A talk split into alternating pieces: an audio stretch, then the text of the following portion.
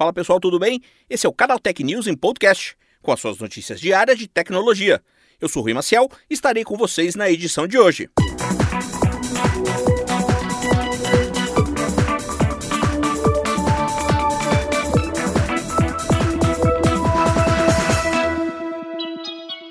Uma brecha no sistema de buscas de amigos do TikTok permitia acesso a dados pessoais dos usuários, como apelidos, números de telefone e imagens de perfil, além de configurações de privacidade e identificações relacionadas às contas. A exploração era capaz até mesmo de bular outros mecanismos de segurança presentes na rede social, como a limitação das buscas a 500 contatos por dia para cada usuário ou dispositivo. A partir daí, seria possível a realização de diferentes atividades criminosas. Utilizando os números de telefone e informações pessoais, hackers poderiam realizar ataques de phishing contra os usuários, enviando malwares por SMS ou mensageiros instantâneos. Além disso, poderia haver o envio de links falsos para cadastros e promoções que visassem obter outras informações pessoais dos atingidos. Os relatos sobre a vulnerabilidade foram publicados pela Checkpoint, empresa especializada em segurança digital. A abertura estava em uma opção de sincronização de contatos do celular com a rede social, de forma a ajudar na localização de pessoas conhecidas que poderiam ser adicionadas. Felizmente, o problema foi solucionado pelo próprio TikTok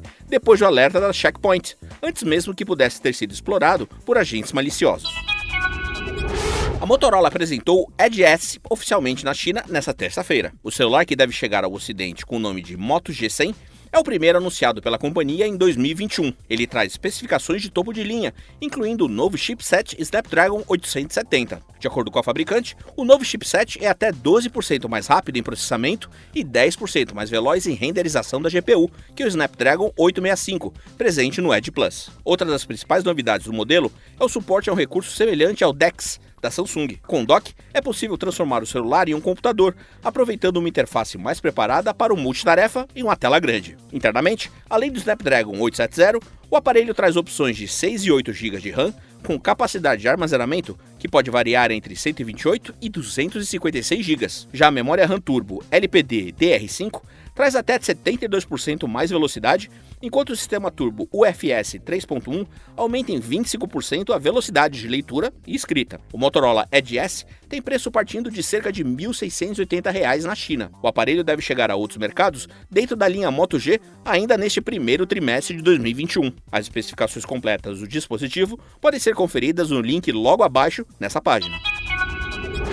O WhatsApp finalmente começou a disponibilizar as chamadas de áudio e vídeo para usuários das versões para navegador e desktop do mensageiro. A novidade estava sendo testada há cerca de dois anos e chega em caráter de teste para mais pessoas cadastradas como testadoras na versão beta do serviço. Os ícones das chamadas de áudio e vídeo estarão disponíveis ao lado do nome do contato, mesmo local do recurso para a versão para celulares. Quando alguém estiver ligando, uma mensagem pop-up aparecerá com os botões de aceitar e rejeitar a chamada. Ao aceitar, uma janela ficará à disposição do usuário com algumas opções, como silenciar o microfone, alterar para vídeo encerrar a ligação. O WhatsApp confirmou que o recurso será lançado ainda este ano para usuários do mensageiro para web e desktop, mas não revelou uma data específica. No momento da publicação dessa matéria, o recurso está em fase de testes, com um grupo bastante pequeno de pessoas. Portanto, é possível que você não consiga utilizar, mesmo sendo um testador beta.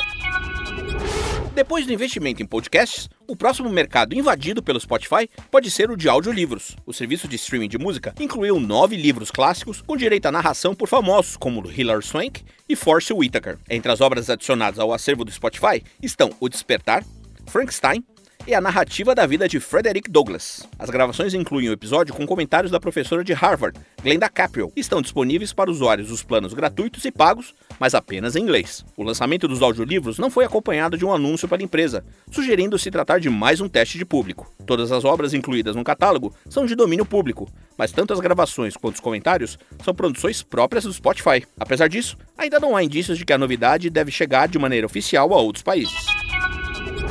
Tomb Raider, A Origem, trouxe Alicia Vikander como Lara Croft, o que conquistou muitos fãs, mas não foi o suficiente para o filme ser bem recebido pela crítica. O que já era previsto então aconteceu.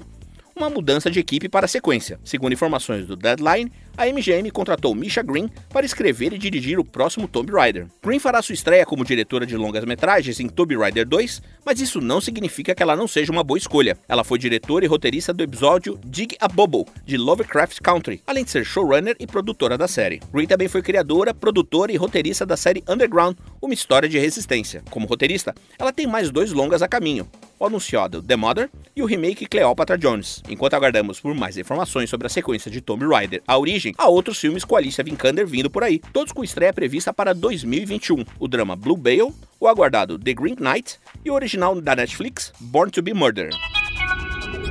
E essa edição do canal Tech News em podcast fica por aqui. Nos falamos amanhã com mais notícias do mundo da tecnologia para você. Até lá!